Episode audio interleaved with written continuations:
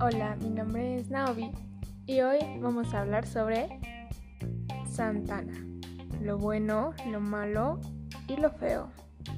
Comenzando con lo bueno, lo bonito y lo precioso, Antonio López de Santana ingresó al ejército realista como cadete del regimiento de Veracruz a los 16 años. En 1821 se adhirió al plan de Iguala y en seis meses ascendió a la escala militar del ejército trigarante. Cuando Iturbide se proclamó emperador, enarboló la bandera republicana, apoyó a Guadalupe Victoria, respaldó a Vicente Guerrero y se convirtió en el héroe de Tampico.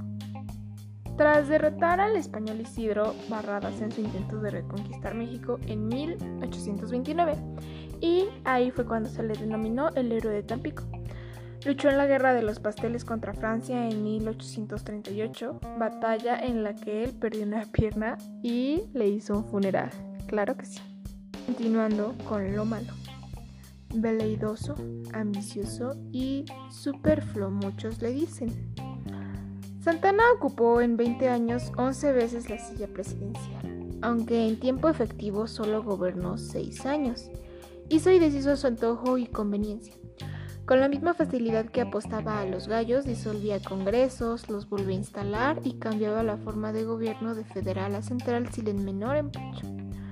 Más que el cargo de vendepatrias que se le asignó la historia oficial, su mayor culpa fue haber fomentado la división de la clase política y provocar un largo periodo de inestabilidad que llevó al país a varios conflictos internacionales en los que se perdió gran parte del territorio nacional.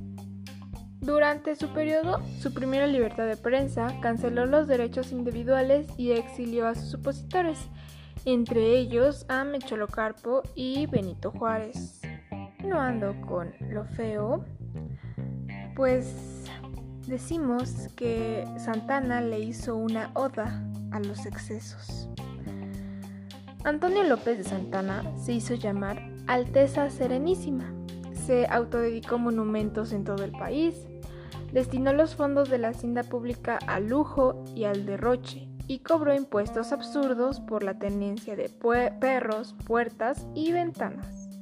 Su desmedido afán por enriquecerse le vale el apodo de el 15 uñas.